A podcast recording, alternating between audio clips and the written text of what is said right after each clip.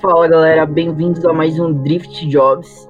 Começando aqui mais um episódio desse podcast em que a gente tenta abordar aí profissões que ainda são tabu na sociedade, são consideradas tabus por muitos, e também profissões que têm amplo destaque, ganharam amplo destaque recentemente, então a gente abordar um pouquinho sobre esse tema aí que é pouco falado. Hoje a gente está aqui eu tô novamente, na verdade, com meu grande amigo Nesquik aí, que acompanha todos os podcasts, quase, né? Opa, Vini, opa, galera, um bom dia, uma boa tarde e também uma boa noite, dependendo, claro, da hora que você, meu querido telespectador, está assistindo ou nos ouvindo. Um prazer enorme estar aqui com você mais uma vez e com esses convidados de hoje que são maravilhosos, belíssimos e super desenrolados. Porra, falando dos nossos convidados aí, hoje a gente trouxe três DJs universitários aí para a gente fazer uma roda de conversa e falar um pouquinho sobre esse tema, né, de produção musical, de como é ser DJ no meio universitário e fazer uma graduação junto, né? Então, eu queria que vocês se apresentassem aí, se você quiser começar, Presep. Salve, galera. Aqui é o Presep. Uh, curso Geologia na Unesp de Rio Claro é, e sou DJ universitário. Oi, gente. DJ Soca. É, sou de Botucatu, da Unesp, e toco aqui desde 2000, final do ano passado que eu comecei e tô aí na luta. Salve moçada, meu nome é DJ Chanel, sou aqui da Unesp de Bauru. Tô tocando desde 2019 aí, tocando funk nas rolezinhas e tamo junto. Top, galera. Então, a gente vai seguir a seguinte dinâmica aí, que a gente vai eu vou fazer algumas perguntas para vocês e daí a gente vai discutindo um pouco sobre o assunto. Daí, como vocês já falaram, né, que começaram a tocar, alguns mais recentes, outros há um pouco mais tempo. Aí eu queria saber como é que vocês trabalham atualmente, se vocês remixam músicas, se vocês já produzem próprias músicas, se vocês têm interesse em fazer isso. Comecei só tocando música, né? Música já pronta. É, e tô começando a produzir também, começando a produzir, remixar também. Eu também ainda não estou produzindo, tá nos planos. Estava no plano de 2020, né? Mas aí todos os planos de 2020 foram pro espaço. Mas estamos aí tentando se especializar, tentando aprender por conta própria e buscar umas parcerias para fazer a produção de maneira conjunta, né? Não sei se vocês estão acompanhando vários DJs universitários se juntando. Fera. Fonha, Aventura, Mickey Neve, Areias, tá todo mundo se juntando para produzir. E é o futuro, assim, é o que eu pretendo fazer. É, para mim é a mesma coisa. Eu tô usando essa pandemia, esse tempo para para estudar mais, para tô fazendo cursos, para tentar melhorar nisso para depois quando poder voltar com as festas e tudo, aí já evoluído um pouco e aí talvez pensar nisso de produção. Bacana, galera. Como vocês falaram aí de curso e tudo mais, a gente fez recentemente também um podcast com o DJ Bruxo, e ele comentou que uma das principais coisas para ele se profissionalizar mesmo foi fazer cursos, é, ir atrás, né? Porque exige muito estudo realmente, não é tão simples como muitas pessoas aí acreditam que seja a profissão, né? Que é um dos objetivos do nosso podcast, né, Vini? É a gente trazer para a galera que tem às vezes um preconceito de falar, tá, você é DJ e mais o quê? Entendeu? A galera que tem esse pensamento um pouquinho mais retrógrado, a gente trazer essa diferença e mostrar, pô, o cara é DJ, mano, mas quanto ele estudou para fazer isso, tá ligado? Quantos cursos ele fez, quanto ele se profissionalizou, quanto ele se importou com a qualidade do trabalho dele, né? Porque qualidade no trabalho, irmão, pode ser o cara mais talentoso do mundo. Sem, como diria nosso querido, saudoso Murici Ramalho, ex-técnico do São Paulo, tem que ter trabalho. Nossa, mano, eu concordo demais com essa fita que tem uma. Principalmente por a gente ser universitário, existe uma, uma pressão que, ah, beleza, você quer ser DJ no final de semana, mas durante a semana você vai arrumar um estágio, né? Você vai fazer outra coisa, você tem a graduação. E aí, quanto tempo vai durar isso de DJ? É só até você se formar, né? Depois você vai arrumar um emprego. Como se, for, se o trampo do DJ não, não fosse um emprego de verdade, como se não valesse. Sim, isso é bem, bem real. E, é difícil também você conseguir entrar nesse, nesse meio, nesse ramo do áudio, porque tudo é caro também. Questão de curso, questão de programa, questão de, de, de aparelhagem, tudo é caro. E fica um pouco distante, né, da galera, querendo ou não. Aí acaba criando esse, como posso dizer, esse afastamento da galera, achando que ela, tipo, que não é um trampo, como posso dizer, um trampo real mesmo, tá ligado? Tipo, a galera acha que é só dar play lá e tocar, tá ligado? Então, é, é, é, todos os aparelhos são real muito caro e tipo, todo DJ começa tocando computa com computador, né? Então, nisso também já tem um enorme preconceito. E, tipo, tá tudo bem você ser DJ como hobby e ter um emprego, ou também tá tudo bem se você quer ser, ser DJ é o seu emprego.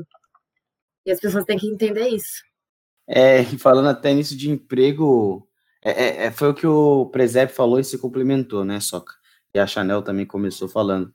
É, a aparelhagem, imagino eu, como o Moisés disse, perdão, o Presep disse, que é caro, que tem um custo elevado, se você leva isso como um sonho que vai se tornar realmente pô, o seu ganha-pão, que é o que você quer fazer, como a Chanel falou, pô, você quer ser DJ, mas beleza, e o que mais? Mas, porra, você quer ser DJ, não importa o que mais, entendeu? Então, é, esse gasto passa até a ser um investimento, né? E é um investimento, imagino eu, pesado. O que eu tava pensando agora, justamente quando o Presep falou, foi essa questão de, tipo, você faz um investimento ali, cara, e acaba ficando um pouquinho difícil para quem vem de classes mais baixas, então, né? Para a galera acabar se lançando, que também é uma dificuldade do mercado que vocês apontaram, né? Nossa, e é muito difícil, porque que nem a Soca falou, todo DJ universitário começa ali com o virtual DJ, o computadorzinho dele, tocando numa rap. Só que aí para você partir para um rolê grande, para você tocar, digamos, numa tenda do Inter, numa tenda do Tusca, você, ele, a pessoa não vai te contratar se você não tiver lá a controladora que não é sinônimo de talento, assim, é só porque a pessoa tem o equipamento e aí ela ganha uma moral a mais. O produtor olha que ele fala, ah, é esse que eu vou contratar. Só que, porra, a controladora é cara demais. Até você chegar, é, trabalhar o suficiente para comprar a controladora, você não consegue sair daquele patamar ali de baixo de DJ de rap, assim. As pessoas têm uma visão muito errada nesse sentido, que acha que só pode ir para rolê maior, para uns rolês é, mais, mais estaduais, assim, se você tiver um equipamento mais top. Não é isso que conta. Ixi, não, me perdoa a ignorância aqui, mas eu acho que a controladora, nos próprios programas que você usa no computador, tem muitas funções que são iguais à da controladora, não é? Sim, tem muita coisa que você consegue fazer no computador sem ter o, o equipamento. É óbvio que com o equipamento fica mais fácil, que é mais fácil de você ir mexendo em todos os botões ao mesmo tempo. Mas é não é o equipamento que faz o DJ, sabe? É mais um talento musical que vem antes. E é muito difícil da galera enxergar isso. Não, com certeza. Se fosse assim, se o equipamento fizesse a profissão, eu era um, um ala esquerdo absurdo, né? Minha chuteira é bonitinha, mas, irmão, sou goleiro, velho. A vida tem dessa.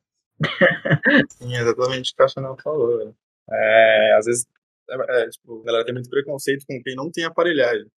Mas acho que até, é, não sei se é por falta de informação, é, o aparelho ele em si, ele, ele espelha o que está na sua tela, sabe?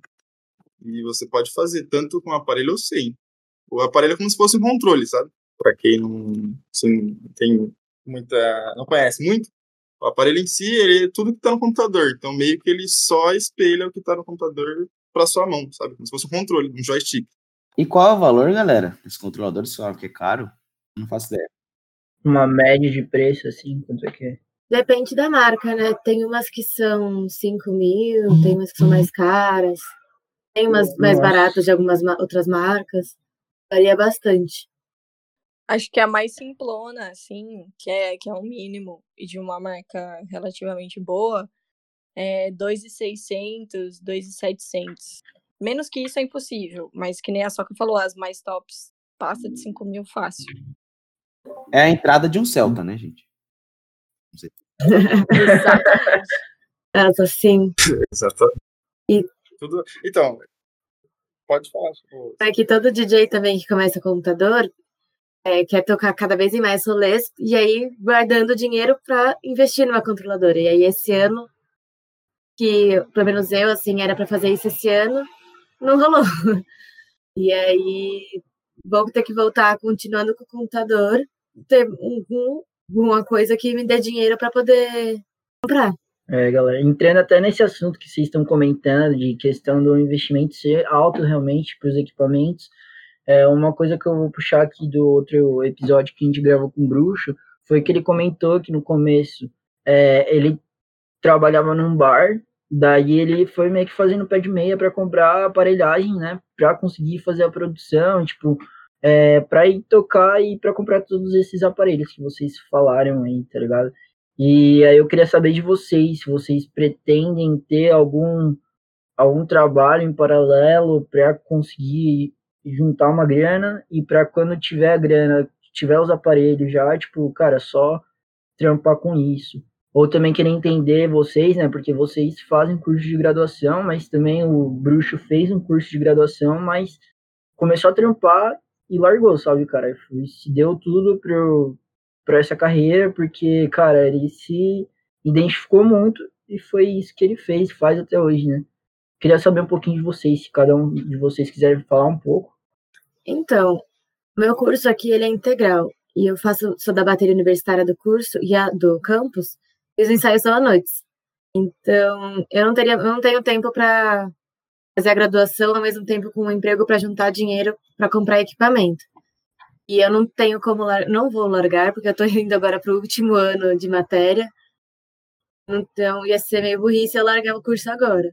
Mas é isso. É, e fazer engenharia a gente sabe que, irmão, passou da metade, termina. Porque a tora já tá tão funda, velho. Você já tá calejado. é, é, realmente, não tem por que desistir agora. O Nabo já entrou já. É, não, a Tora já foi 70% final, da vai, Tora, é, deixa ela inteira. Vai embora. Entendeu? Depois não vai ver o que faz a vida.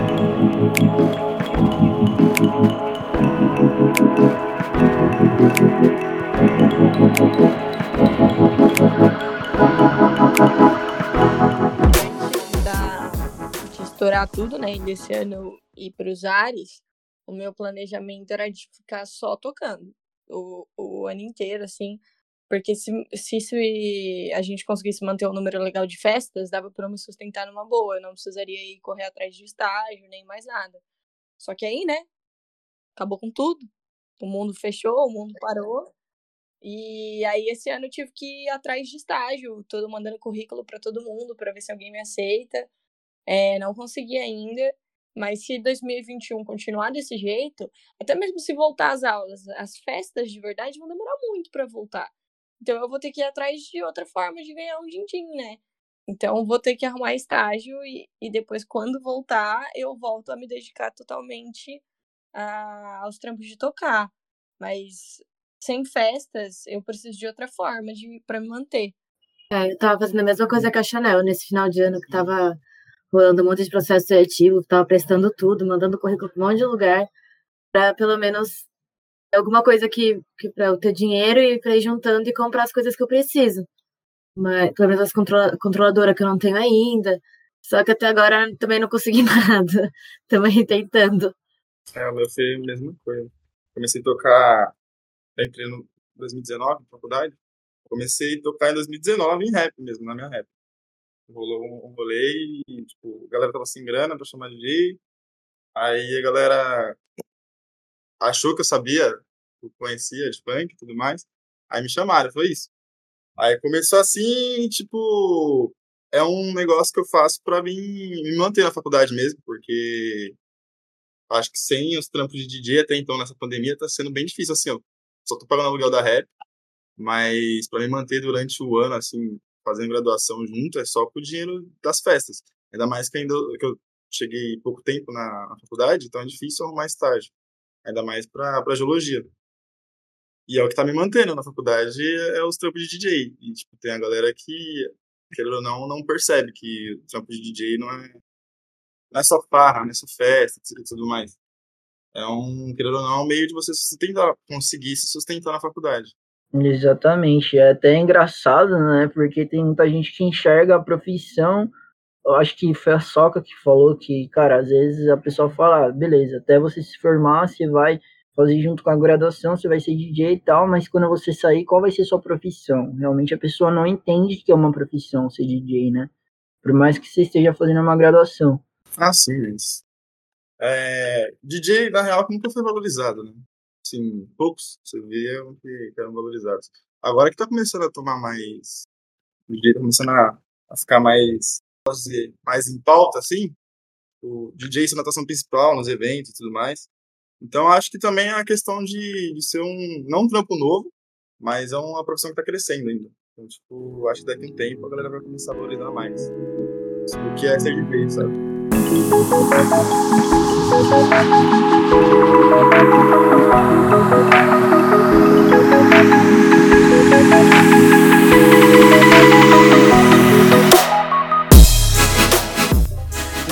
E, e é muito interessante, né, a gente trazer para esse lado também, de como as oportunidades e as coisas surgem sem que a gente espere, né, cara? Principalmente nessa época de faculdade, para ganhar um dinheirinho extra. Não sei como é que é o curso de vocês, mas eu e o Vini, por exemplo, de estudo integral, né? De manhã e tarde. E às vezes à noite também, né? A vida é uma delícia. E aí, então a gente não, é, a gente não consegue estágio fácil, né, Vini? Além de ser começo de curso, a gente está indo para o terceiro ano agora. É, tem também a questão do ciclo básico, que a gente não pode fazer. Mas enfim, esse não é o ponto. É, acaba que a gente não tem muito tempo para conseguir um trampinho. Por exemplo, pô, eu tenho meus amigos aqui na minha região que moram aqui em Praia Grande, estudam em Santos de noite, trabalha de dia, sabe? É uma fita que a gente não consegue fazer, cara, nem se a gente quiser. E aí acabam surgindo algumas oportunidades, igual o Presépio falou, né? Por exemplo, tocar e aí conseguir uma graninha extra, né? É, no meu caso aqui, vocês me viram, né? Narrando a Copa Unesp, cara, foi um bagulho super inesperado, assim uma fita que a gente criou para conseguir dinheiro para o time de futsal da Facu e ajudar algumas comunidades carentes aqui na minha cidade. E acabou que, mano, fui sendo chamado para um campeonato, para outro, para outro, e agora eu tô vendo do nada, eu tô narrando um monte de jogo, entendeu? Tirando um dinheirinho essa, assim, pô, não é muita coisa, mas é uma oportunidade que surge. É isso que eu queria perguntar. Como é que surgiu, assim, para vocês essa questão de ser DJs? Pô, vocês tinham esse desejo no coração já? Ou alguém falou um dia, mano, foi até o que o Bruxo falou, né, o dele. O DJ ramelava muito lá no, no bar e um dia o gerente dele sabia que meio que ele tocava falou, velho, cobre o cara aqui, por favor. E aí, daí pra frente, foi só pra cima, né? Como é que foi pra vocês? Eu acho que é aquilo, né? É como vocês perceberam que era essa profissão. E além disso também, né? Qual foi a situação que fez você chegar ali, né? Então, para mim, é, aqui em Botucatu tava com meio que falta de DJ. A gente tinha, lá em 2017, o DJ Noé, mas ele se formou e, foi, e saiu de Botucatu. E aí, em 2018, a Fifonha vinha pra cá, tipo, toda semana pra tocar. Ela veio muito pra cá. E aí, depois de um tempo, era só Fifonha. E aí, eu lembro que eu tava numa um rolê de rap e os meninos estavam usando o Spotify para colocar na caixa de som. E eu olhei e falei, nossa, tá horrível, eu tocando ali no, com, meu, com meu YouTube, o celular ia estar tá bem melhor. E aí, e aí as meninas que estavam comigo na classe falaram, nossa, por que, que você não vira DJ? Aí eu falei, nossa, mas como assim? Elas, não, sério, por quê? Aí eu fiquei pensando nisso, até porque eu via bastante como que era com uma amiga minha lá de Rio Preto, a Juju BR. E aí eu falei, ah, por que não? Aí eu comecei a, a, a ir atrás das coisas e ia ter uma festa da bateria e eu pedi para a comissão de festas para deixar eu tocar um pouco no rolê. E aí eu toquei, foi a primeira vez que eu toquei, eu amei, fiquei fascinado. Eu comecei a ir atrás de outros rolês para tocar. Então eu só chegava para galera da rap que ia fazer a festa, alguma coisa assim, e perguntava se eu não podia tocar, só se eu só ia cobrar a minha entrada e algumas brejas. Não estava tirando dinheiro, nenhum lucro disso. Foi assim por várias festas, até a galera começar a me conhecer. E aí uma menina lá do de Ilha Solteira, que organiza o Carne Ilha, falou para mandar meu material para eles, para tentar tocar lá. E aí, que elas queriam mais de, de universitárias e tal. E aí eu acabei mandando e eu, eu consegui tocar meia hora no Carna Ilha no último dia. E aí foi isso absurdo, foi muito bom. Depois o Carna Ilha já começou um monte de gente me chamar para tocar. E aí foi muito legal. E aí esse ano que era para começar a cobrar em rolê, para poder juntar um dinheiro e tal, o coronavírus não deixou. Eu comecei no começo de 2019, eu não sei se as, os cursos de vocês também têm comissão dos bichos. Que em rádio TV, pelo menos, a comissão dos bichos, além de recepcionar, a gente usa esse momento para juntar uma grana para fazer o, os trabalhos da faculdade, que em rádio TV são muito caros. E aí é, a gente precisava da festa e a gente não tinha dinheiro para pagar DJ. Tá doido? A gente precisa juntar dinheiro e gastar com isso. E aqui em Bauru tem muito DJ. É o contrário de Botucatu, eu acho. Tem muitas opções, só que a gente não podia pagar nenhuma. Aí, desde o ensino médio, eu sempre era a pessoa responsável pela música do rolê. Qualquer festinha que ia ter, era eu que cuidava. Aí eu falei pra comissão, gente, deixa que funk é, eu toco, né? Sem problema nenhum. Eu já mexia nos, aplica nos programas de DJ mais básicozinhos, né? Virtual DJ da vida. E aí começamos. Todas as festinhas da comissão eu tocava porque a gente não tinha dinheiro. Só que aí a galera é, de outras comissões, de outras comissões de bicho, né, começou a me conhecer, começou, começou a me chamar para as festas de, dos outros cursos, e assim foi indo, assim, o ano de 2019 inteirinho. No final do. Só que o primeiro semestre, pelo menos, não, até setembro mais ou menos, eu só cobrava é, a minha entrada e de mais umas três pessoas, assim. Eu sempre levava amigos, principalmente quando era uma festa que me chamava que eu não conhecia ninguém. Falei, eu não vou ficar lá sozinha, me dá o meu convite mais uns três para levar uma moçada comigo. E aí no final do ano eu comecei a cobrar e já tava dando uma graninha legalzinha assim no final. E nesse começo de 2020, acho que não teve nenhuma é, nenhum dia do, do ano letivo de 2020 que não, não me contrataram para uma festa, tá ligado? A semana de recepção dos bichos foi uma loucura aqui, tinha festa todo dia. E eu fui tocar em todas e o meu, o meu olhinho brilhou assim. Consegui até juntar uma graninha e no meio do ano comprei agora a, a controladora. Mas foi assim, é exatamente o que Nesquik falou, foi de uma oportunidade, meio que não tinha mais ninguém, foi nada a ver, e agora estamos aí tirando sustento, sabe? É saber se virar nas oportunidades que a vida dá. É, então, o meu foi parecido com o da Chanel. É, pô, eu acompanho funk desde, sei lá, desde quando eu nasci, eu acho. Que, além de eu vir de favela, é, o funk de favela toca, assim, desde que eu me conheço de gente, toca funk, né? Aí eu sempre escutei, querendo ou não, sempre escutei funk. Aí cheguei aqui na rap, né? 19. E a rap ia fazer a primeira festa dela, do mais. É, e como, aconteceu com a Chanel, tipo, a galera aqui de casa também não tinha dinheiro, né? Não tinha dinheiro pra, tipo, fazer festa ou trazer DJ.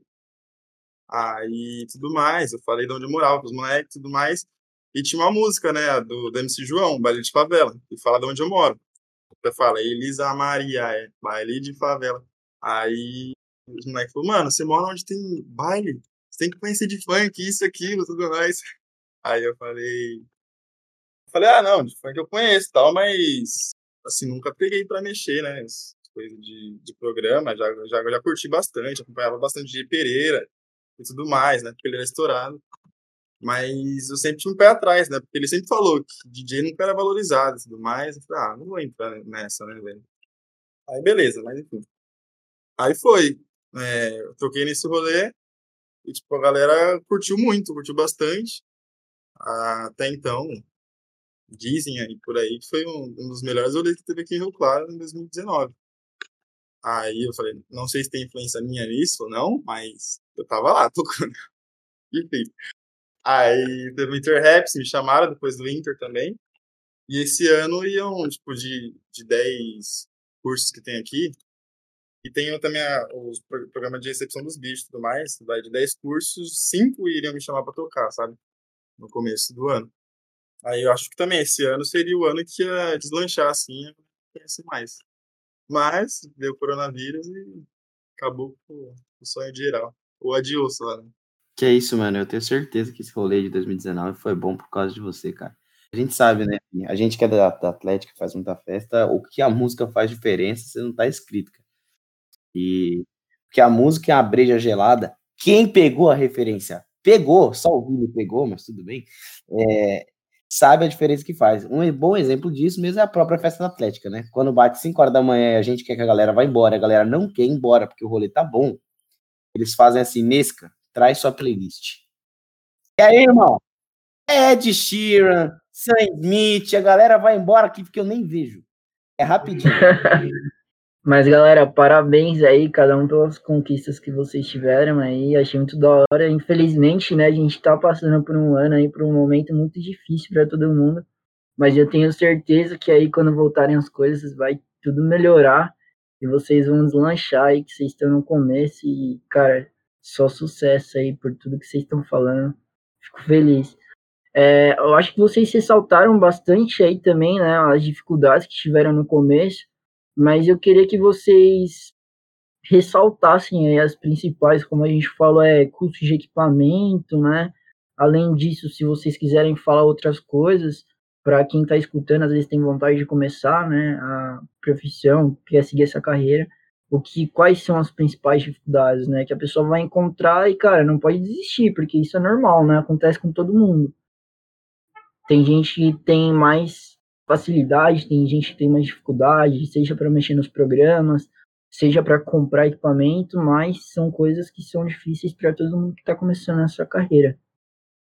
E acho que para mim dificuldade assim é, era uma coisa que sempre acontecia, porque como eu, eu tô, ainda tô, tava na fase de tocar em rap, a maioria das raps não, não separavam um lugar para eu ficar. E eu chegava na hora, tinha que procurar algum lugar que eu podia ficar, que não chegasse muita gente não ficasse gente em cima de mim, não tivesse risco de derrubar coisa no meu computador. E já teve rap que eu fiquei num quadradinho minúsculo no canto, e é, tipo, a galera não respeitando, vindo pra cima, tipo, eu tava morrendo de medo que derrubasse coisa no meu computador.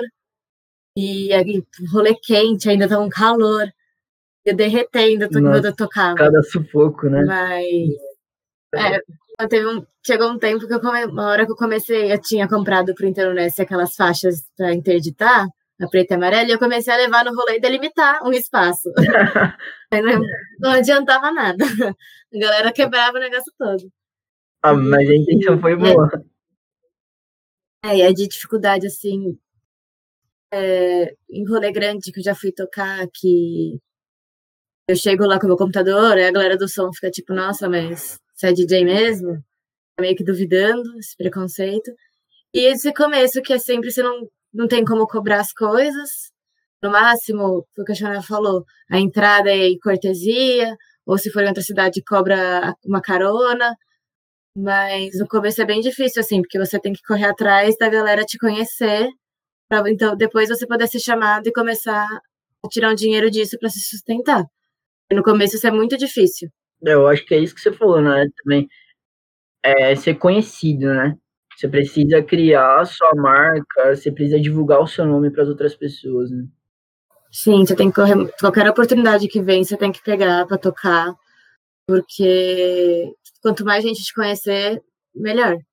Acho que para mim a maior dificuldade é, que, como eu já disse aqui em Bauru, é o controle da soca. Aqui tem muito DJ, de todos os estilos. Se você quiser DJ de pop, tem três opções. DJ de funk, tem mais sete opções. Então, a minha maior dificuldade era conseguir cobrar o que eu realmente achava que o meu trampo valia, sabe? Porque aí eu chegava no. A pessoa me chamava pra tocar, eu falava, tá bom, uma hora de festa em tal lugar é X. E aí a pessoa achava caro, e aí a pessoa chamava outra pessoa, uma pessoa que. Porque é aqui, por ter muitas opções, você está sujeito a esse processo, sabe? Eu chego e falo um preço justo, que é o preço do, do rolê mesmo, aí a pessoa vai lá, ah, tá, obrigado, e chama outra pessoa. É difícil aqui valorizar o, o trampo do DJ, assim, que, que nem o Nesquik falou. Eu, eu, na verdade, eu não, não bebo muito, né? Então, para mim, o rolê é a música. Se a música estiver ruim, eu vou embora. Se a música estiver boa, eu fico lá até as 5 horas da manhã para quem tá bêbado, aí beleza, a música não importa tanto. Mas é um dos fatores mais importantes e é muito difícil convencer quem tá te contratando que o trampo do DJ vale o preço que você tá cobrando, sabe? Então foi muito difícil para mim é, começar a cobrar as pessoas e começar a não aceitar ganhar uma micharia, sabe? Nossa, é exatamente isso que a Chanel falou.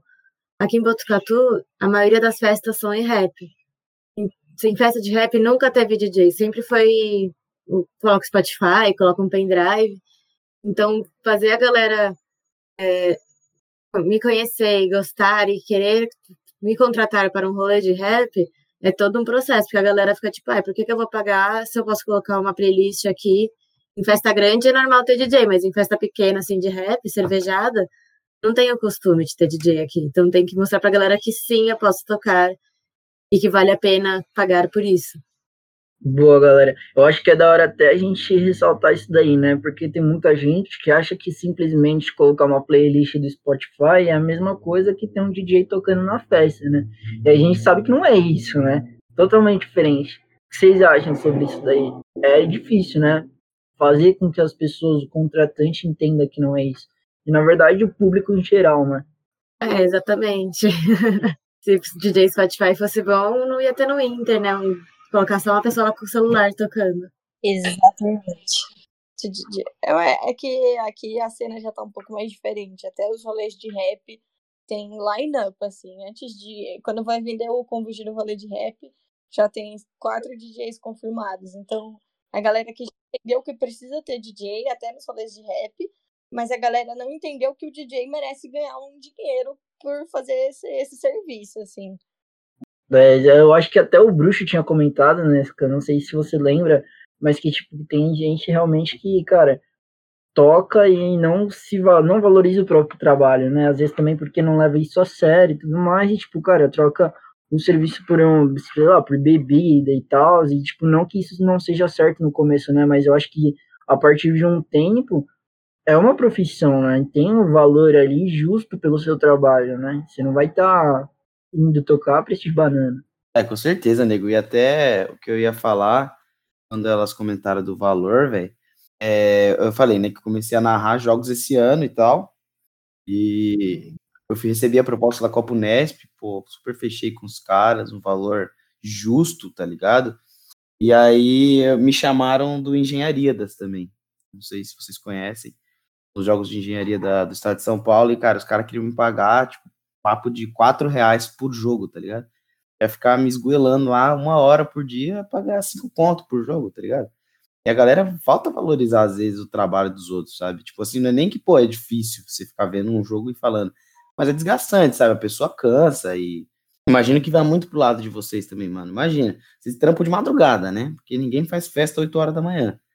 Então, vocês ficam lá, pô, de pé, e tentando fazer o rolê acontecer e, e tudo isso, e para os caras te pagarem micharia, sabe? Tipo, acho que essa valorização no início do seu trabalho é muito complicada, né, galera?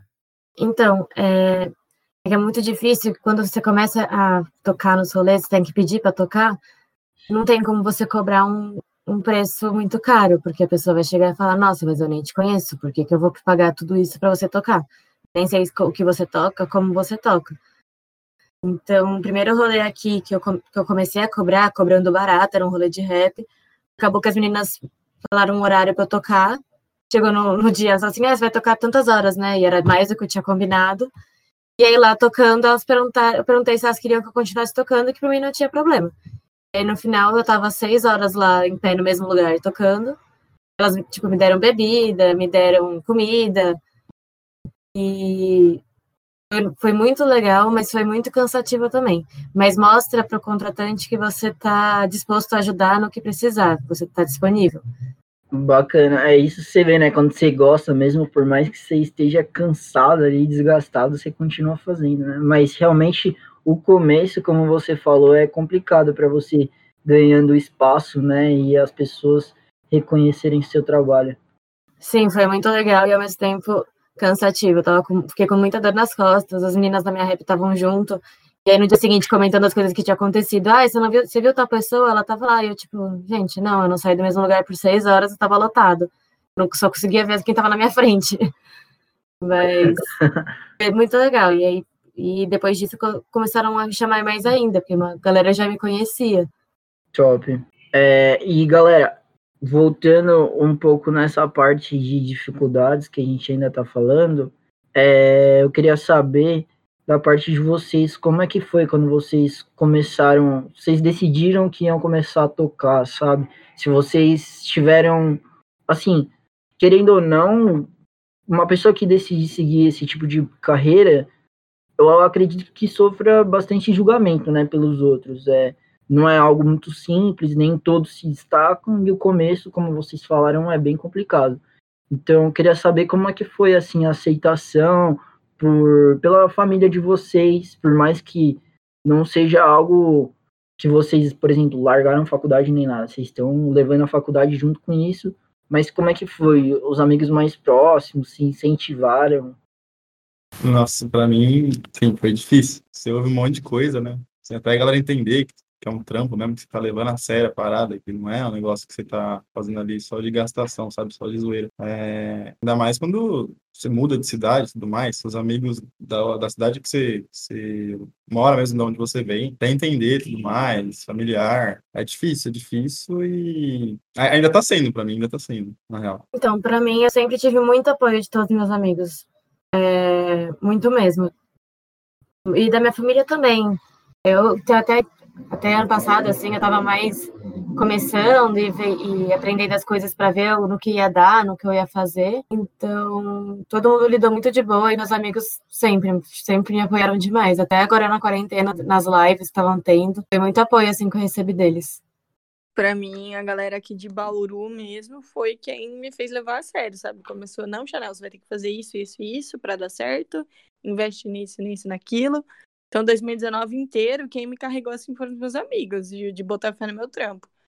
E agora, em 2020, meus, meus pais, minha família nunca tinha levado a sério. Achou que era brincadeira, achou que eu tocava porque era legal, porque eu conhecia a moçada. Aí agora, no começo, bem no começo da quarentena, eu fiz a live pro Inter. E foi a primeira mais séria. A gente fez o. Eu coloquei as coisas lá em casa para fazer uma live da hora. E meu pai assistiu a live. Só que antes da minha live foi um DJ de eletrônica que chama Leoká. E aí o meu pai assistiu as duas, viu o DJ que tinha um puta de um equipamento, uma controladora gigantesca, tinha luz, tinha câmera para fazer transmissão. E aí depois vinha, viu a minha, que era só eu, meu notebookzinho dentro do quarto. Ele virou assim no dia seguinte, me chamou e falou: "O que que falta, né, para você mudar de estágio, para você chegar no, no patamar desses caras aí que, que também estão tocando e qual é o retorno? Se você investisse nisso de verdade, se você começasse a tocar que nem eles, daria para você se sustentar, se manter? Aí eu expliquei tudo para eles certinho e eles começaram a botar fé no meu trampo, entendeu? Mas depois de um ano eu tocando, agora minha família começou a levar a sério. Agora minha família viu que isso dá dinheiro, né? Eles só começaram a levar a sério depois que eu provei que, ó, família, é o seguinte, 10, quando voltarem as festas, eu não preciso mais que vocês me ajudem a pagar as contas, entendeu? Eu pago sozinha. Aí eles botaram fé.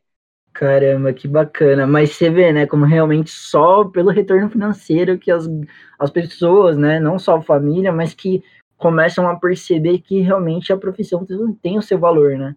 Exato eu acho que até entrando nesse lado, eu queria perguntar para vocês algo assim meio abstrato, mas o que vocês acham que pode acontecer para a profissão conquistar o devido reconhecimento que ela merece, sabe? Seja perante o contratante, seja para a população no geral, assim.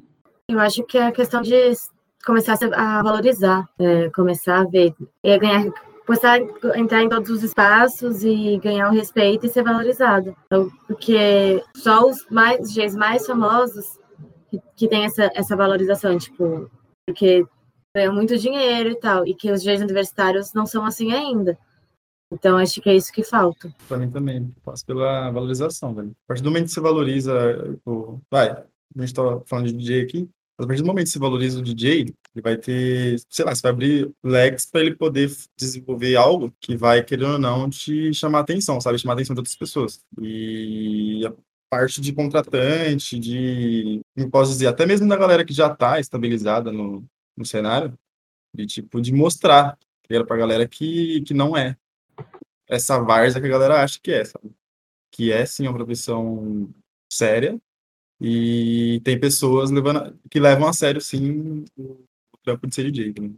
Eu acho que não só dentro, isso pensando mais para o público geral, assim, não pra, só para os contratantes das universidades e tal.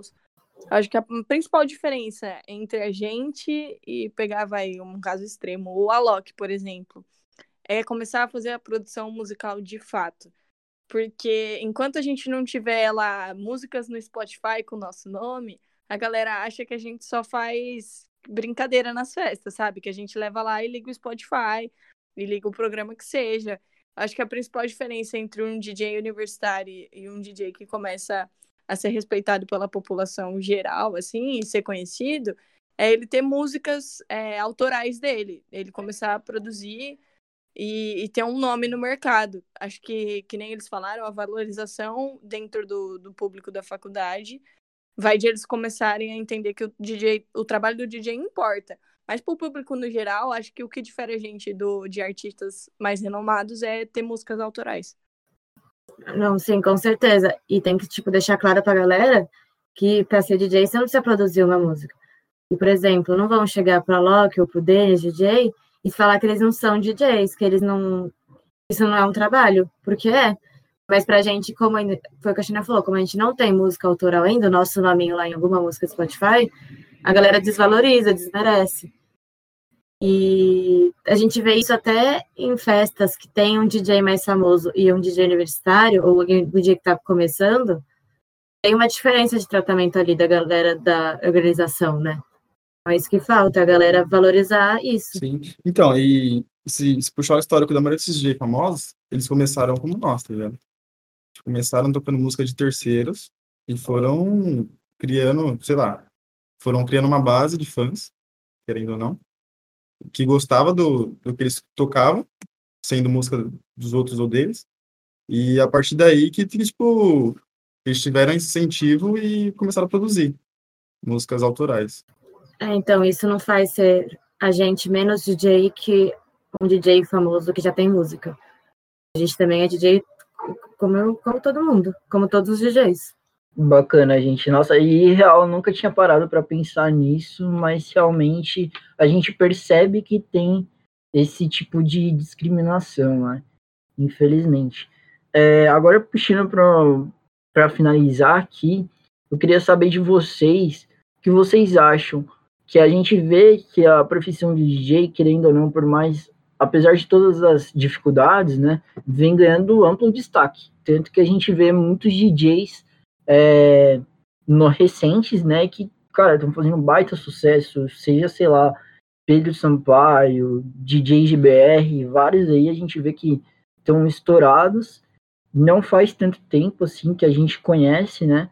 Eu queria saber de vocês o que vocês acham que poderia ser feito por esses artistas para que a profissão ela ganhasse mais importância? De que forma eles poderiam ajudar, assim, entendeu? É, para criar uma conscientização dos outros DJs que eles também fazem parte desse meio. Eu não sei se você pensou assim, por exemplo, mas tipo, é, o cara dá uma atenção, seja fazendo uma uma colaboração, uma collab, faz uma música juntos, ou não sei, algo do tipo, entendeu? Ah, sim, mas acho que é difícil. Difícil isso por conta. Muitos estão atrelados a produtoras, empresários e tudo mais, e acho difícil.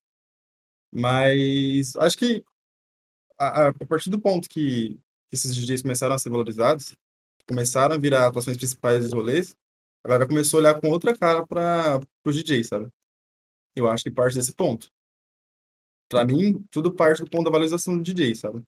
Porque, querendo ou não, a maioria dos. Tem muitos artistas em si que são feitos pelo produtor, pelo DJ, sabe? O, ah, não tem uma voz legal, não tem, sei lá, um ritmo legal, mas o DJ, na sua produção, ele acerta tudo. E quem acaba ganhando mérito em si ou não é o cantor, sei lá, o vocalista, o MC, como quiser chamar. E eu acho que tá virando a chavinha e a galera tá começando a perceber que, que não é só o, o cantor em si que é importante, sabe? O DJ tem um fator importante na maioria das posições, na maioria das músicas, sabe? Sim, de alguma forma o DJ tem a colaboração ali principal e fundamental muitas vezes, né? Sim, sim. vejo como principal e fundamental.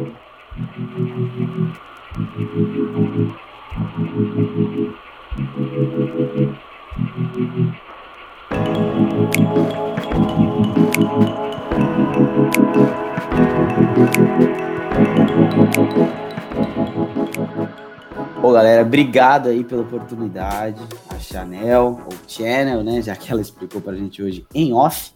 A DJ Soca, ao Presépio, ao Vini, como sempre, mano. É um prazer estar no podcast, prazer poder conversar e entender um pouquinho mais desse mundo. O Vini sabe, eu não sou um expert em questões de DJ, essas coisas, mas eu tô sempre aqui para ouvir, para conversar, tentar trazer um pouquinho dessa conversa para rodar, porque é a gente precisa aqui trazer, né? Muito interessante, muito importante mesmo. Valeu, galera. Ô, galera, eu quero agradecer vocês, foi uma satisfação falar com vocês, DJ Chanel, DJ Soca, DJ Presépio, cara, é muito legal escutar vocês contando um pouco de como é em cada cidade de vocês, sabe, na faculdade de vocês, como cada lugar é diferente, cada pessoa começa de uma forma e às vezes acaba enfrentando as mesmas dificuldades por ser a mesma profissão, né?